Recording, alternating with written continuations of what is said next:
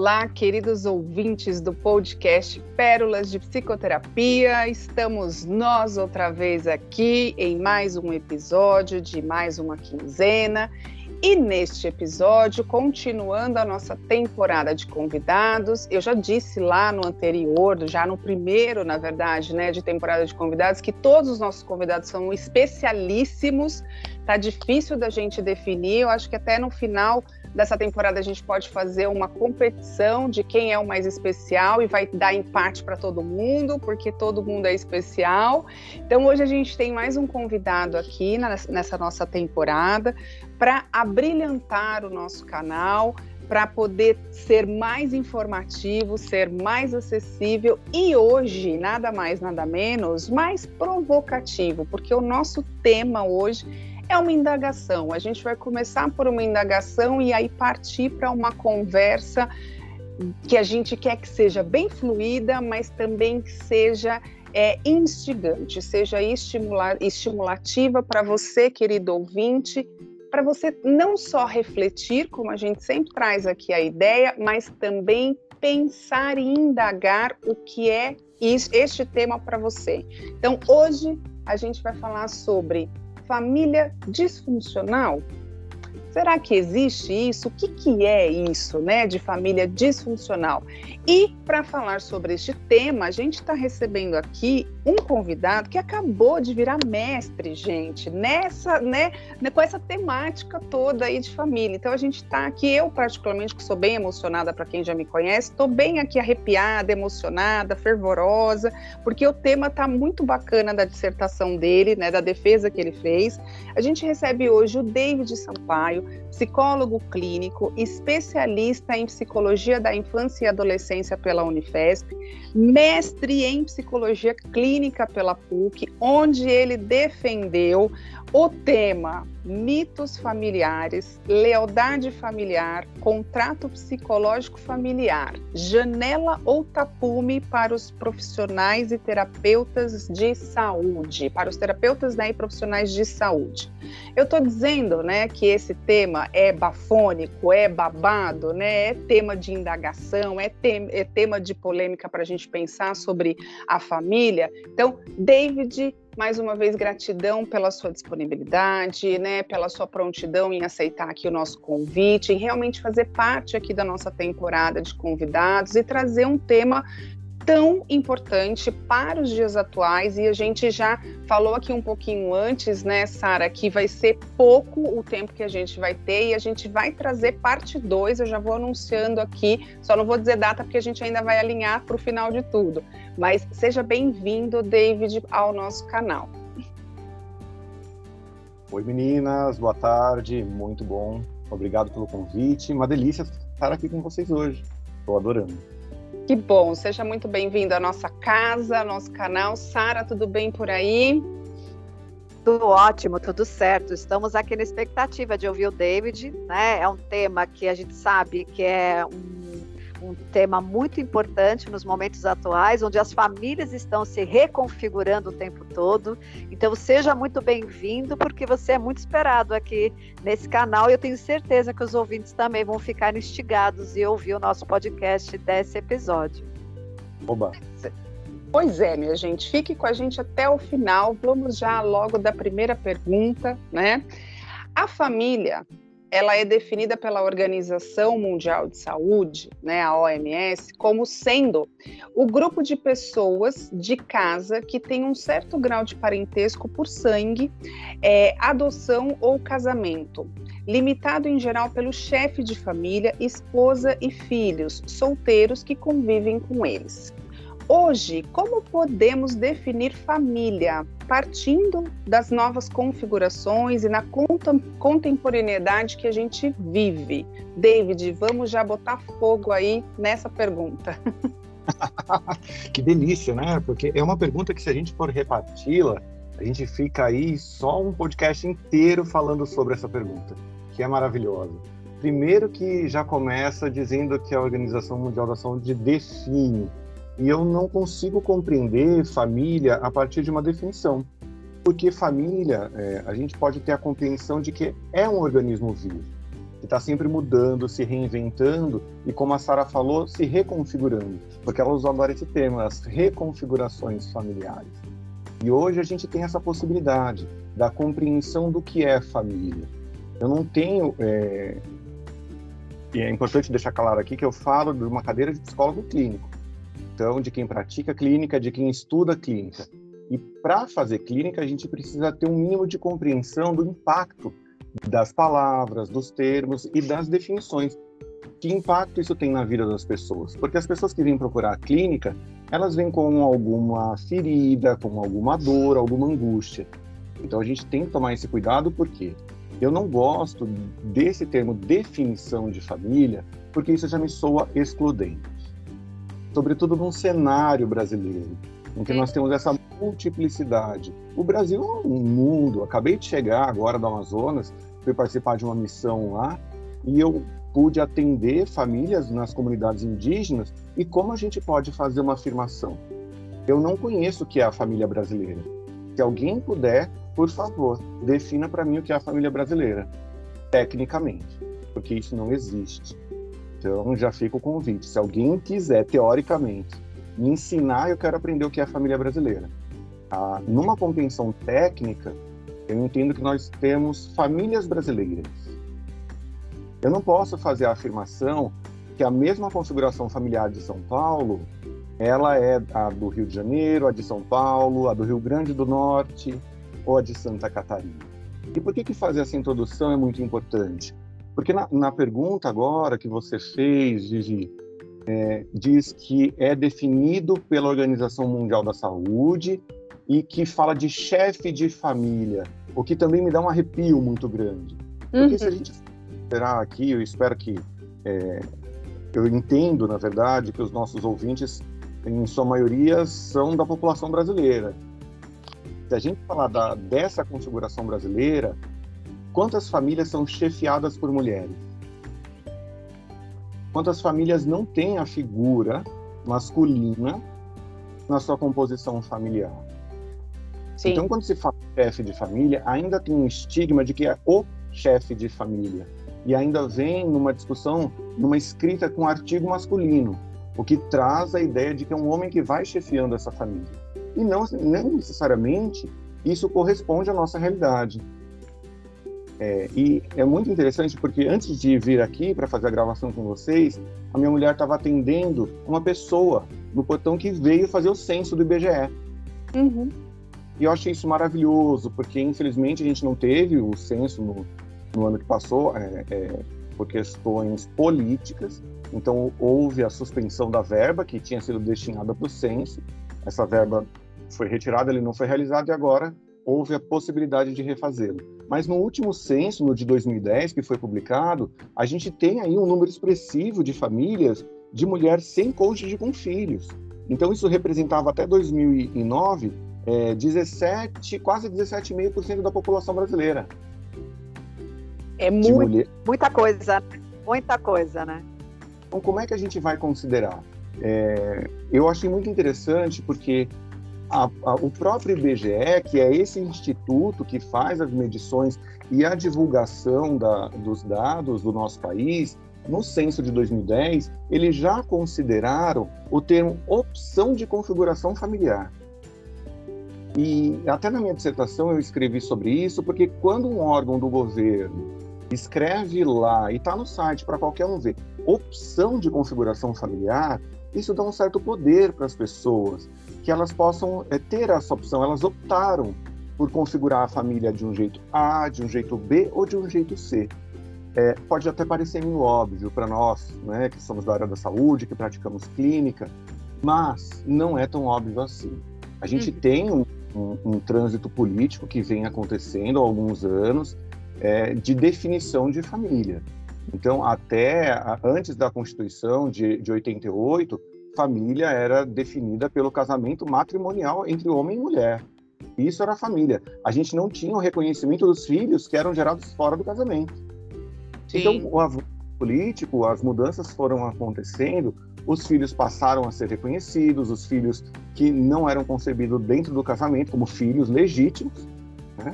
e não como filhos bastardos, porque até esses termos a gente ouve e a gente se surpreende, mas é algo que há 50 anos atrás ainda era usual. É impressionante. Que nem se, né? nem, nem se imagina, né? É tão curto tempo, é tão curto tempo é, a gente imaginar que existia ainda essa visão. Então, é, definir família por laços biológicos, a gente já entende que hoje é praticamente inadmissível, ou no mínimo uma piada. Uhum. Né? Eu sou filho adotivo, então eu aprendi desde sempre que família não necessariamente é definida por consanguinidade. Embora eu seja casado, tenha duas filhas, é, filhas biológicas, então eu sei o que é ter laços é, é, biológicos e consanguíneos e, e isso é, também ser um fator que configura a família. Mas hoje a gente tem tantas outras opções. É, o IBGE também reconhece a coabitação, que são pessoas que dividem o mesmo teto, que moram juntas. E ali elas assumem a função de membro familiar. Tem uma função de relação familiar. Então hoje me parece muito mais é, saudável e inteligente avaliar a função que, que uma pessoa cumpre na vida da outra. Se, Vivi, você disser que a Sara é da sua família, pelo trabalho que vocês fazem juntas, quem sou eu para invalidar essa relação? Exato. Começou já com todo o corpo na porta, né? Assim, arrebentando portas para a gente realmente pensar sobre e repensar sobre essa, essas definições, né, David? Até porque a Organização Mundial da Saúde ela traz um parâmetro e é a Organização Mundial. Se aqui dentro do nosso país a gente já tem uma dificuldade de, de fazer é, uma afirmação categórica, família brasileira é, imagina de uma forma internacional, Sim. Sim. Tantas possibilidades de configuração familiar que a gente tem espalhadas pelo mundo, considerando as influências culturais, geográficas, sociais, econômicas, políticas e também é, as questões do tempo. Porque a época em que vivemos, ela influencia diretamente nos reconhecimentos dos laços afetivos e familiares. É, eu, eu, eu, entendo isso, inclusive a, a, título de organização social ou até de poder civil, né, de direitos civis, é uma polêmica que ainda tem muito pano para manga, né? Os agregados, não agregados, os que são descendentes, os que não são considerados descendentes, os que têm direitos né, a herança não tem, isso é realmente uma torre de Babel que se a gente ficar aqui, a gente vai ficar horas falando sobre isso. Mas eu queria aproveitar para a segunda pergunta, é, que inclusive é um dos motivos né, da gente ter escolhido esse tema com você, é, sabendo que você estuda esses elementos, a gente queria falar um pouco sobre família disfuncional. Então, ultimamente, é, como nunca foi é, falado tanto em família disfuncional, né? Então a gente gostaria que você definisse em primeiro lugar para gente o que seria família disfuncional e aproveitasse até para falar um pouco junto, né, desse tema, quais seriam os desdobramentos, né, que a família disfuncional, em linhas gerais, porque eu sei que é bem complexo e eu não tenho a pretensão de que em nove minutos, cinco minutos a gente resolva isso, mas é, quais seriam os desdobramentos, né? Uh, que os integrantes de uma família dita disfuncional começam a desencadear a partir desse, desse ponto.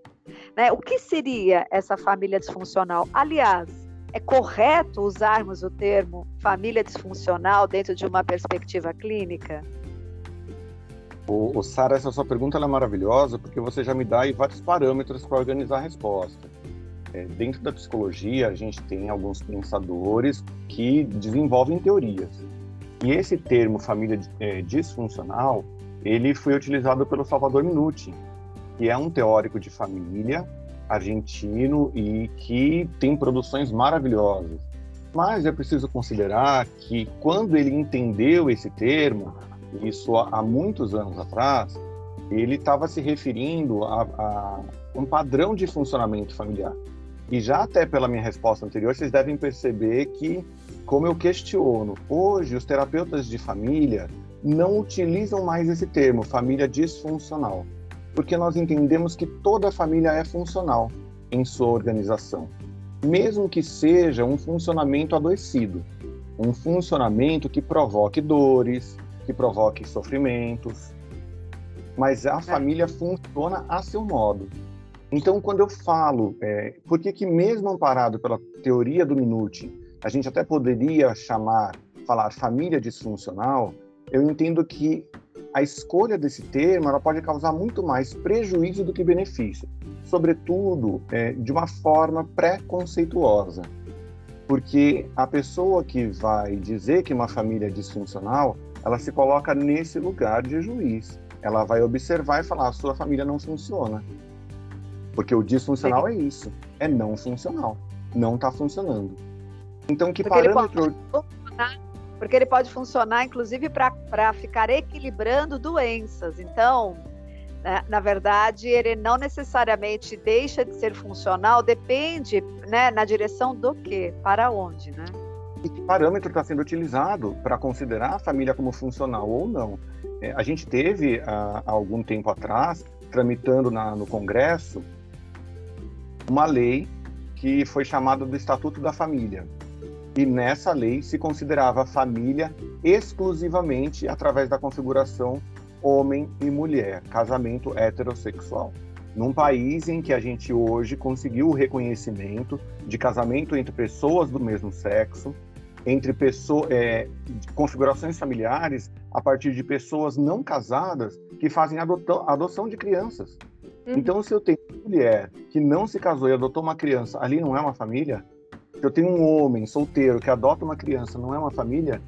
Duas mulheres que são um casal, se entendem como casal, elas não são uma família? Dois homens que se reconhecem como casal, não são família?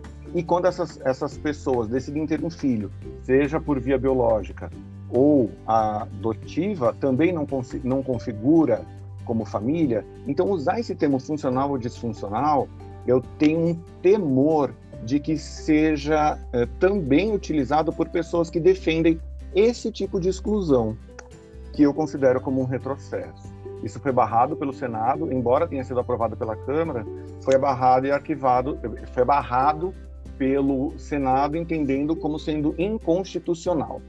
Embora a gente viva tempos aí em que é, tem sido revisitado muitas ações, atrocidades e por aí vai, eu tenho um medo muito grande que as pessoas do nosso país que vivem essas múltiplas configurações percam o direito que elas têm de serem reconhecidas como família. Porque até pouco tempo atrás, a gente ligava a televisão, a gente tinha um modelo propagado uhum. de família. Então, a, a, é, corria o risco de se entender como família funcional aquela em que se todo mundo levanta cedo, toma café da manhã junto, bom dia, bom dia, sorri, como será o seu dia hoje, o que você vai fazer hoje, faz um carinho, toma um café da manhã com mesa farta, todo mundo se levanta Patrocínio, e vai embora.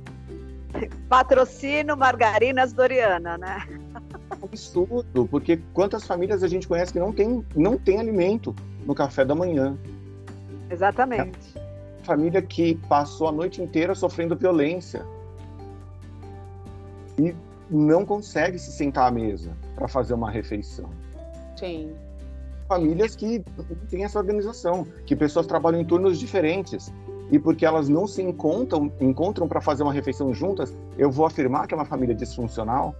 Eu vou continuar propagando esse modelo na mídia e nas produções é, de dramaturgia então, é, é, eu estou fazendo essas perguntas porque é assim que eu costumo trabalhar aqui no consultório, inclusive convidando as pessoas que eu atendo para essa reflexão, porque eu entendo que a partir desse convite a gente consegue acolher e oferecer uma sensação de pertencimento para as pessoas que, como eu, que tenho pele escura, cresci nos anos 80 com pouquíssimas referências na televisão de pessoas com pele escura ou de famílias. Nós não tínhamos famílias representadas na televisão é, de pele escura, só famílias, atores de pele branca.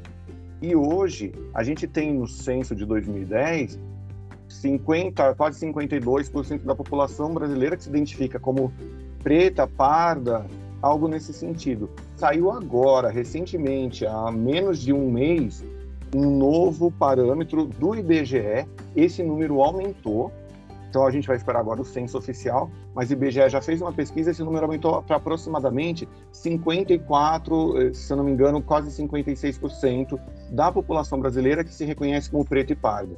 E por que isso é importante? As configurações familiares elas vão mudando. A gente tem aqui no nosso país, desde sua constituição, pela colonização, a família interracial. Uhum europeu casando com indígena, europeu casando com negro, negro com indígena, e aí tantas, tantas outras possibilidades de arranjos familiares. E como é que a gente tem uma representação na mídia com um determinado padrão, um padrão étnico, um padrão econômico? Isso me parece excludente. Mas mas você vê que isso vem mudando massivamente, né? Pelo menos assim, eu não assisto o canal aberto, mas eu vejo que nas mídias às quais eu tenho contato, que cada vez mais e como nunca esse movimento já está acontecendo, né? De introdução, de integração das coisas tais como elas são, diminuindo esse esse olhar é, excludente. Você também tem visto isso? Tenho visto e eu acho que é um trabalho muito das pessoas que fazem ciência nesse país. Por isso a ciência é importante. Quando a gente publica uma dissertação de mestrado, ela é uma, é uma ciência, é uma pesquisa científica. Então eu fui lá, eu fui atrás dos dados, eu fui pesquisar, eu fui fazer um levantamento de bibliografia para entender. Tem um outro tipo de pesquisa que você vai entrevistar as pessoas e você trata os dados. Você faz to tem todo um cuidado para você não fazer uma pesquisa tendenciosa. Então é importante a gente que as pessoas hoje que estão discutindo isso, elas têm um amparo científico. Por quê? Quando eu retrato como elas são, as famílias, as pessoas e os arranjos afetivos, os arranjos sociais, os arranjos políticos, eu dou essa oportunidade de parametrização. As pessoas elas conseguem perceber que há outros semelhantes e isso gera uma sensação de pertencimento. Por isso a grande importância. Por isso, quando a gente escolhe usar o termo funcional ou disfuncional, precisa ser muito bem contextualizado, para que ele não seja apropriado por pessoas que têm apenas o interesse de sustentar um olhar enviesado, preconceituoso, que está a serviço aí de outras questões que não clínicas, que não da saúde. E até porque, né, David, você no começo já falou que a família é um organismo vivo, né? Eu achei muito interessante, eu até anotei aqui, é, é, justamente para trazer de volta esse termo, né, e ficar aqui evidente, é, para a gente pensar nessa questão, pensar nessa constituição de que a família ela está em constante movimentação, né? Ela está em constante evolução ali. Então, é, pensar que é o primeiro modelo de sociedade que a gente recebe como referência né?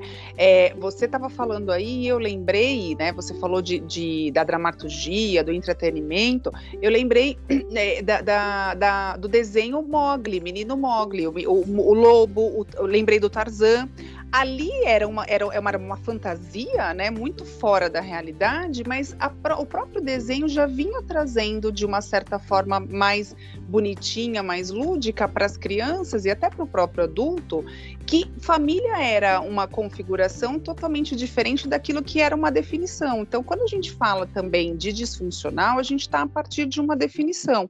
E, e, foi muito importante você trazer isso, né? É, é, qual é o olhar né? E qual é o interesse? Eu acho que não é nem tanto o olhar, mas qual é o interesse da pessoa que julga e define que uma família é funcional ou disfuncional. Então, essa é a ideia aqui que fica da sua fala, né? Da gente sempre olhar, porque se é a partir de um organismo vivo, não existe uma disfunção existe uma função a serviço de algo, né? Então você e a Sara complementaram isso dessa questão de que, mesmo que esteja com adoecimento, existe uma função. A gente vira e mexe fala aqui nos nossos, nos nossos temas, né, Sara? sobre o sintoma, o que, que o sintoma quer dizer, sobre o que, que a dor quer dizer. Então, a, a, o que, que esse adoecimento da família também quer dizer. E a gente não tem como definir sobre disfuncional ou não. Né? Então, é, tá, tá, muito bacana esse teu olhar no, no, no, no intuito da gente sempre trazer essa, essa pulga atrás da orelha de pera, deixa eu ver que, qual é o interesse da pessoa que está falando sobre família, sobre funcionalidade ou não, né? Então, eu, eu, isso para mim ficou bem, bem é, é, é, marcado aqui. E a gente já falou um pouquinho aqui, você já trouxe um pouquinho, né, da, da próxima pergunta aqui, mas a gente vai entrar aqui sobre o desenvolvimento. Então, com o advento da igualdade, da identidade de gêneros, né, da era que a gente vive, os novos arranjos sociais e familiares, eles vêm se agrupando de maneiras diversas, né, como você acabou de trazer aí. E a gente atravessa uma, uma transição né, nesse momento, e dessa forma a gente acompanha algumas narrativas políticas discutindo também essa, essa questão, que é o que você já deu uma introdução aqui. O que é que você tem observado no desenvolvimento das crianças que estão vivendo esse processo? Não sei o que responder. Por que, que eu estou dizendo isso? Né, é, a gente está vivendo um tempo tão esquisito tão esquisito que é inédito para todos nós. Uhum. Nós nunca passamos por uma situação pandêmica como essa, que trancou todos nós dentro de casa, que quem tem filho sabe, a minha filha estava no último ano da pré-escola, foi assim cruel com a menor, a mais velha estava um pouco mais adaptada e conseguiu ir para aula online. E por que, que eu estou dizendo que eu não sei o que responder? A pandemia, o processo pandêmico, é, ele tem uma influência tão grande em tudo isso que a gente está vivendo que as pessoas elas estão repensando família, porque elas tiveram a necessidade de convivência. Porque os nossos arranjos familiares, olha que louco, né? Nós que estamos aqui na cidade de São Paulo, a gente não consegue andar um quilômetro sem ver subindo um prédio de apartamento. E a maioria desses prédios com 40 metros quadrados, um apartamento 40, 50 metros quadrados para uma família morar. Porque o conceito hoje é que o apartamento seja um, um dormitório. A pessoa sobe para dormir e para fazer a refeição. Todas as outras atividades sejam efetuadas na área comum. Tá bom. A gente veio a pandemia que trancou o, os playgrounds, fechou, não pode mais ter área comum, não tem shopping, não tem parque todo mundo vai conviver dentro de casa. Essa família passou a se perceber, a se reconhecer, a se olhar. Então, é, tem uma questão importante da, dessas novas configurações, eu não vou fugir dessa pergunta, mas eu acho que a gente precisa fazer uma contextualização temporal.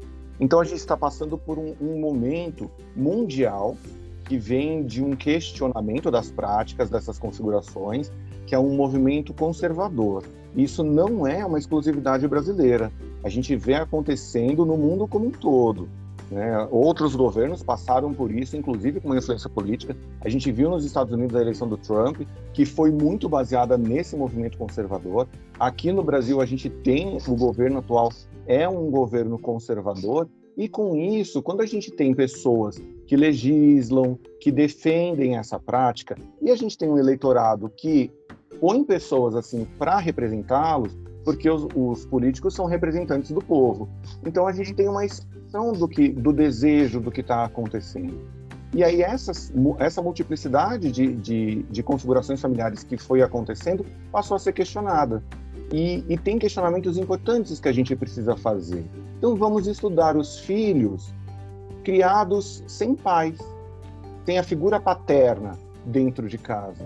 Vamos estudar os filhos que são criados por duas mulheres Vamos estudar os filhos criados por dois homens, mas sem esquecer que sempre estudamos os filhos de um casal heterossexual. Sempre.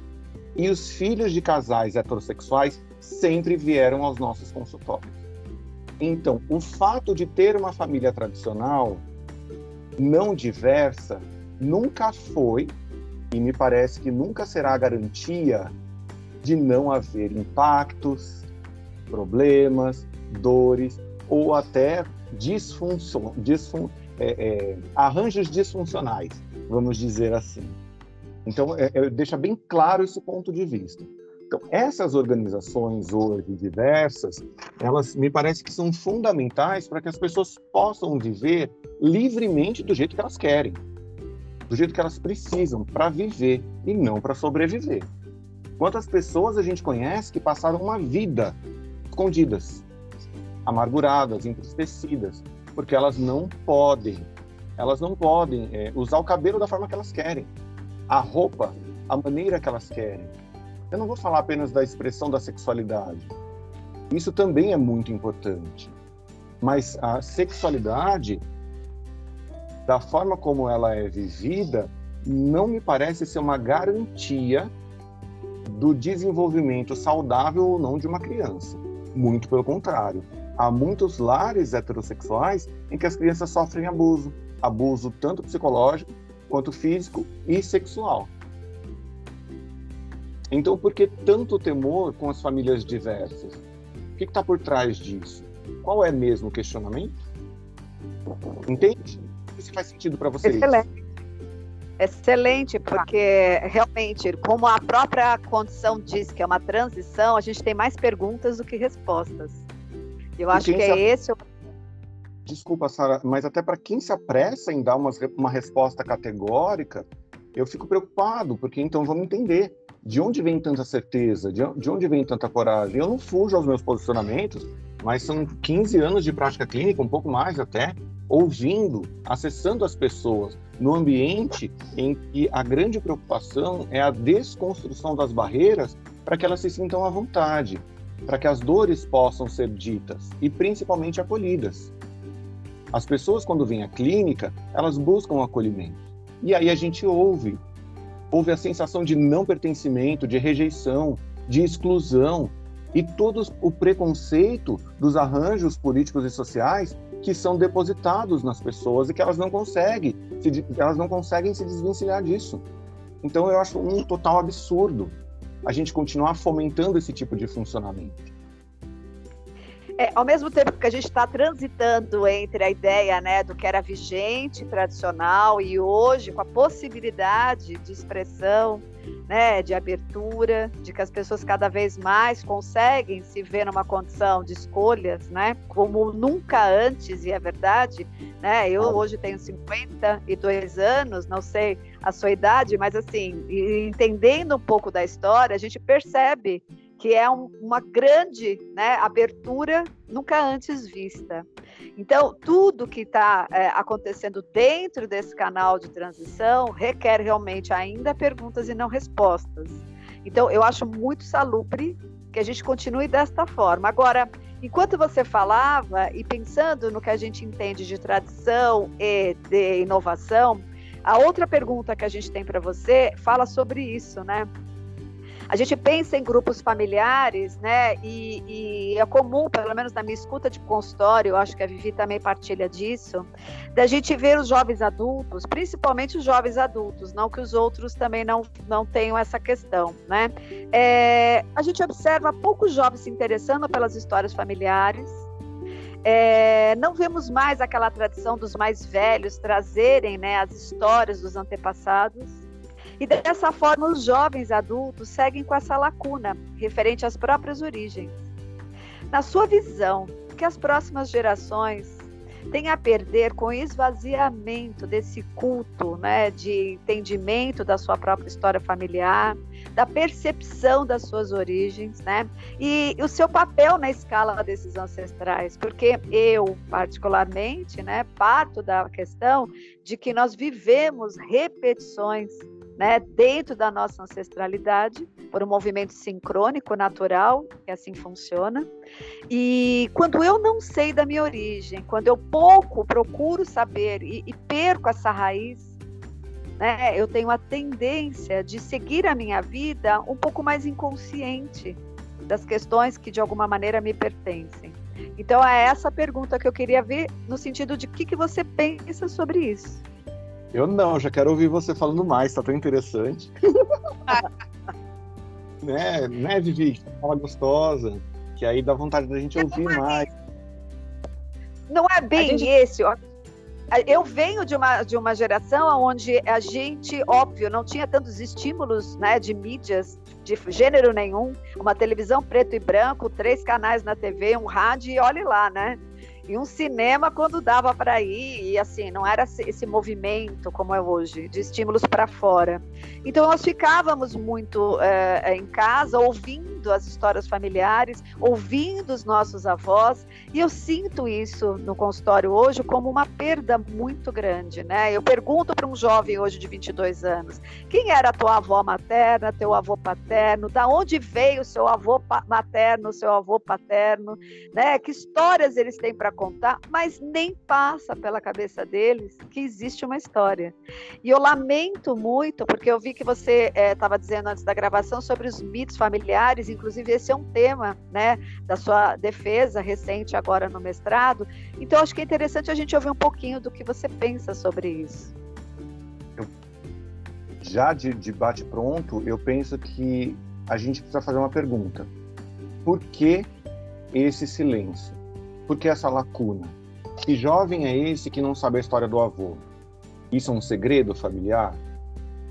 Porque de qualquer maneira a família comunica, sempre. A família sempre vai comunicar. Há comunicações que vêm com lacunas e com mais ou menos lacunas. E isso sempre está a serviço das lealdades. Aquilo que pode ser falado, aquilo que é autorizado, vai ser perpetuado. Aquilo que é calado também. Então, o fato dele não saber quem é o avô é um dado importantíssimo. Quem foi esse avô? Porque esse, esse avô precisou ser apagado? Porque a figura desse avô não se tornou interessante para esse jovem. Tem um segredo familiar atuante aí? Alguém precisou apagar a figura desse avô? Alguém precisou apagar a figura dessa avó? É a primeira pergunta que eu me faço, porque eu também, Sara, não sei é, atender sem fazer o genograma. Então, conforme a pessoa vai falando, eu já vou desenhando, eu vou subindo e eu, eu vou anotando. Porque o genograma me dá padrão de repetição, é, me dá um mapa familiar de arranjo, como a família costuma se arranjar. Então, isso para mim é fundamental. Agora, o segredo familiar, ele tem essa função. Por que, que eu estou te dizendo isso? A gente sabe o nosso sobrenome. Todo mundo tem um sobrenome. Só que esse sobrenome não fui eu que escolhi. Ele foi me dado. Por quê? De onde veio? Não é interessante, eu não quero saber. Por que, por que você não quer saber de onde é seu sobrenome? Então, a gente fala que o desinteresse, como a Vivi falou, talvez seja sintoma. E esse sintoma está a serviço do quê? De onde vem esse desinteresse? O que, que eu estou negando com, com esse voltar? Eu estou invalidando o quê? A origem? O que me foi passado nessa relação parental? Que tem que vem com essa necessidade de apagamento. Por que, que eu não posso saber que eu tenho um avô X? O que, que esse avô fez com meu pai? O que, que esse avô fez com a minha mãe? Que a figura dele ficou apagada. Então eu não sei se há de fato um desinteresse do jovem. Eu fiz o ano passado um teste genético até para saber a minha constituição é, minha história ah, genética. Bem interessante esse teste, eu fiquei sabendo, né? Tem gente que manda para Israel, né? Esse, esses testes para serem codificados da sua origem dentro das culturas, né? Sim, e é, foi muito interessante porque eu levei um susto. Quando veio os percentuais, eu vi que eu tenho 48% de um percentual europeu. Então, geneticamente, eu sou predominantemente europeu. Eu falei, não é possível. Negão desse jeito, como é que é isso? Qual é o tipo de sangue? Qual é o teu sangue? Positivo. Eu sou do povão. Perdão, não entendi. O positivo. Ah. Eu sou do povão. É do povão. Então, esse sangue aí não veio no, no né, de acordo com essa percentagem. Mais comum. E aí eu tenho 40 e poucos por cento, não, não é 48, é menos. Europeu é 40 e pouco africano, e enfim. Tem, e o resto é bem pulverizado. Mas por que, que, que isso é legal da gente falar? Eu tenho visto muitas pessoas indo em busca das suas origens, para fazendo teste genético ou buscando fazer o genograma para entender. Só que são famílias que estão prontas para terem acesso a essa informação. Outras famílias não. O segredo, ele mobiliza o arranjo, o funcionamento tanto familiar, mas principalmente individual. As pessoas sofrem o peso do segredo familiar. E o segredo familiar é tão potente que a gente não estuda isso na faculdade. Sim. A gente tem isso na faculdade, uma disciplina que discuta e dá manejo. Algumas de vocês aprendeu na faculdade como manejar segredo familiar? Não que não? É segredo é segredo. É, segredo é segredo. E, e eu, eu olho até nem como uma questão de, de segredo, né? Porque às vezes é, é, a história é tão amor de carnaval, vamos brincar assim, paixão de carnaval, que eu não quero falar sobre aquilo. Então, assim, não vira nenhum segredo, né? Mas vira uma coisa que, assim, é, é deixa pra lá. Eu, eu sou mãe solteira mesmo, o cara não quis assumir, né? Então, assim, é, é, não, não, é nem um segredo, é uma coisa, eu não vejo nem. Tem um segredo que você olha e você fala assim, isso não pode ser falado, né? Agora, é diferente de eu olhar e falar assim. Ah, eu não sei a origem mesmo, não sei nem, não, não sabia nem o nome dele, né? Assim, às vezes acontece isso, né? Porque rolou ali no frisson e eu não sei nada daquela pessoa. Então, eu não falo, eu não entro. Então, é, eu, eu, vejo até como não um segredo, né? Então, existe sim, tem um segredo familiar, bacana você colocar isso, até da questão de alô, quem é aí de faculdade, se tiver um poder, um potencial, vamos começar a pensar nessa grade, né, nessa possibilidade de, de disciplina, porque é importante mesmo a gente, enquanto terapeuta, falar sobre isso, mas tem essa questão também do desconhecimento mesmo, né, de que a gente entra até naquela coisa de como assim você, né, eu faço esse questionamento e eu, eu entro, eu admito aqui que é um julgamento, claro, eu não faço esse questionamento no consultório, mas quando eu vou pensar aqui no caso, eu olho e falo assim: gente, a pessoa tem informação de que quando ela se relaciona com uma outra pessoa, ela tem a grande chance de criar uma terceira pessoa. Então, assim, como que você não, não, não olha e fala assim: não, deixa eu me precaver aqui, porque afinal eu não sei nem quem é essa pessoa, né? A gente não sabe nem se vai rolar a, a coisa. Então já parte por aí, né? Eu, eu, eu, acredito da gente poder lançar esse, esse olhar, né? Livre de eu... segredo. Também, né? Esse é o segredo o segredo é assim, ó, eu não posso contar que o meu desejo sobrepõe a minha razão. Eu não posso falar que naquele momento eu transei sem camisinha, eu transei com o primeiro que eu vi, eu estava na festa, a gente fez. Então, o segredo vai mobilizar essa parte. Uhum. Então, eu uhum. guardo o que eu quis, eu fui. A pessoa não fala, eu quis, eu fui, eu, eu. Não, ela não fala isso. Fica em segredo essa parte do desejo. E aí se, o mito familiar ele é criado a partir da lacuna.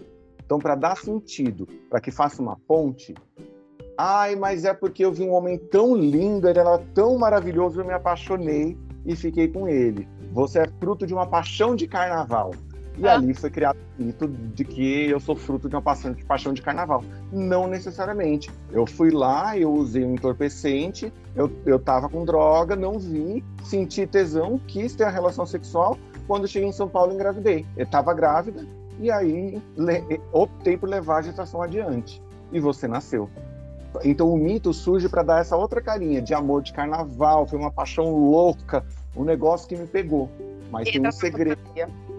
Então o segredo não necessariamente é uma coisa cabeluda, grandiosa, mas algo que eu não consigo falar, algo que eu não me orgulho, eu não posso. Por quê?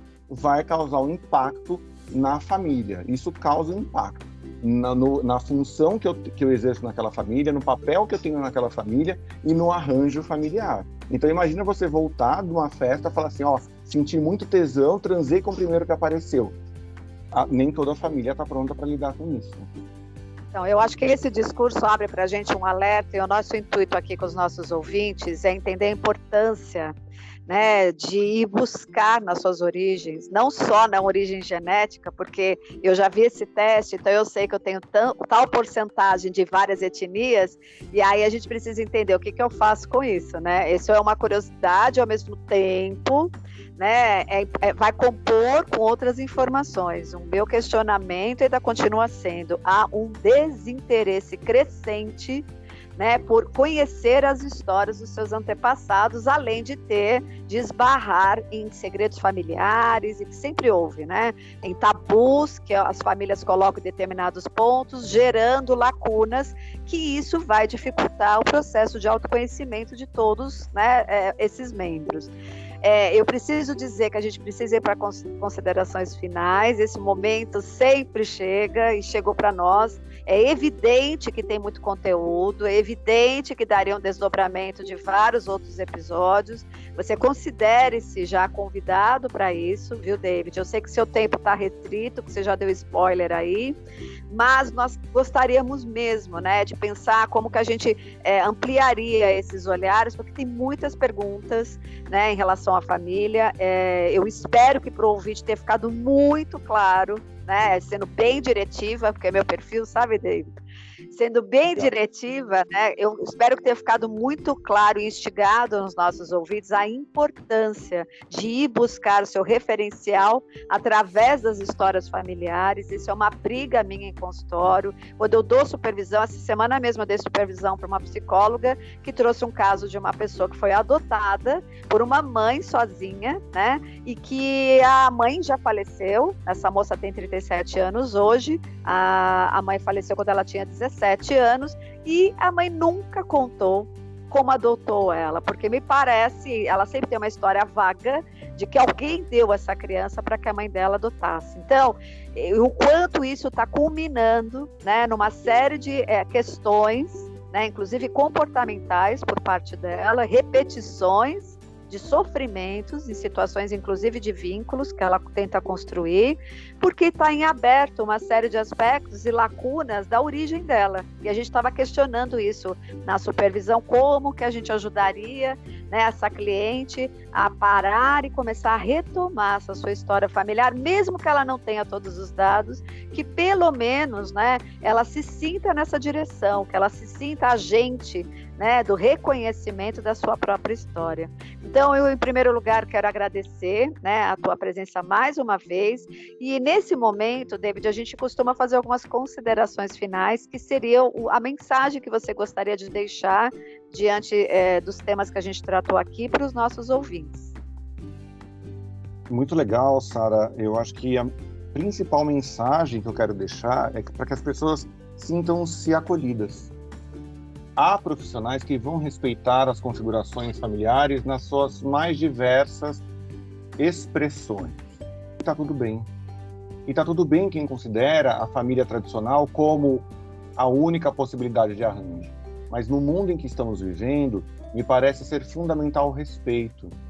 E respeitar não é dizer eu aceito, mas não concordo. É de fato expressar uma posição empática, uma posição afetiva, uma posição amorosa a maioria de nós sofreu com perdas nos dois últimos anos, de pessoas, de hábitos, de possibilidades, e a gente ainda está se, se rearranjando a partir disso, de, de tantas perdas.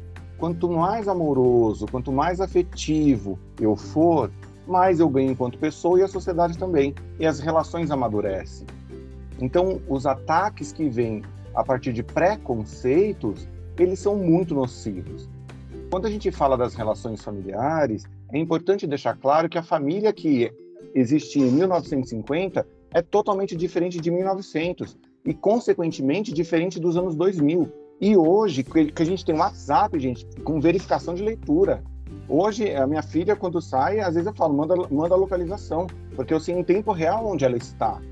Imagina daqui a 30 anos, como vai ser quando ela for mãe, como isso vai, vai se dar se ela for mãe, né? Também tem essa possibilidade. É, como isso vai se dar? Então não dá para a gente ser tão taxativo e dizer que ah, a família está acabando, não vai existir família. Esse discurso sempre existiu, a família está resistindo, como organismo, organismo ela vai se reinventando a seu modo, atendendo às necessidades temporais, históricas, políticas, culturais e por aí vai. Então eu peço respeito e afeto. E as pessoas que sentem a necessidade, venham para a clínica. Busquem um profissional. Investiguem esse profissional. Descubram como é a forma que ele pensa. Se essa forma estiver adequada com a sua necessidade, vai trabalhar com ele. Se permita, como a Sara estava falando, tenha curiosidade para saber das suas histórias. Vai buscar. Todos nós temos um passado. A gente tem um contexto. E quando a gente descobre esse contexto, a gente tem a oportunidade de escolher o que fazer com esse conteúdo e de como esse conteúdo continua conversando com as nossas ações e com os nossos impedimentos. Muito bom, muito bom. Nossa, não dá nem para fazer consideração agora aqui com, com, com essas palavras aí. Mas é, a, a, minha consideração final a partir de, de, desse tema, né, e, de, e do tão pouco, né, que a gente conseguiu falar aqui, porque, gente, 40, 45 minutos, né, Sara, para esse tema específico hoje foi pouquíssimo, assim, foi coisa de. O que, que eu falei para você, David, no começo, né? A sensação que a gente ia ter que falamos dois minutos. Eu tenho a sensação que a gente falou 30 segundos aqui sobre isso, né? É, eu, eu também brigo muito, né? Eu trago muito essa questão da origem, trago muito essa questão, né, da ancestralidade. É, eu já tive gente que de primeiro momento é, é eu falei que ia falar sobre ancestralidade, a pessoa falou: ah, então desculpa, não é isso que eu quero, né? E aí correu, foi embora. E eu lamentei, né? Porque eu falei: poxa, ela, ela vai perder a melhor parte da vida dela, que é conhecer da onde realmente ela vem e aonde ela pertence. Porque quando a gente fala de origem, quando a gente vai buscar a nossa origem, a gente está falando do pertencimento. Você falou sobre isso, a gente fala o tempo todo, né, no consultório, nas sessões, sobre essa necessidade humana, é uma necessidade humana de pertencer, e quando a gente fala de origem, a gente está indo atrás desse pertencimento. Então, a Sara indagou muito bem e, e, cutucou muito bem essa questão do, do, do interesse. Você, de novo, reforçou aqui, né, em despertar essa curiosidade. E eu reforço também que os nossos ouvintes, se eles não fazem isso ainda, que eles possam fazer, não necessariamente vai direto para terapia, mas faz uma brincadeira, né? E mãe, como é que é a história da família, né? Da onde que a gente veio, né? Como é que tudo começou? Quem, porque a gente tem mais ou menos um teto que é o tataravô, né? Então, quem é esse tataravô? Né? É, é, a gente vai buscando essas informações. Tem foto, né? Tem pelo menos nome, porque às vezes até a própria mãe não sabe nem o nome do, do, do, bisavô, do trisavô, né? E aí a gente vai brincando um pouquinho ali. E aí eu vou me familiarizando, eu realmente vou trazendo isso para a luz.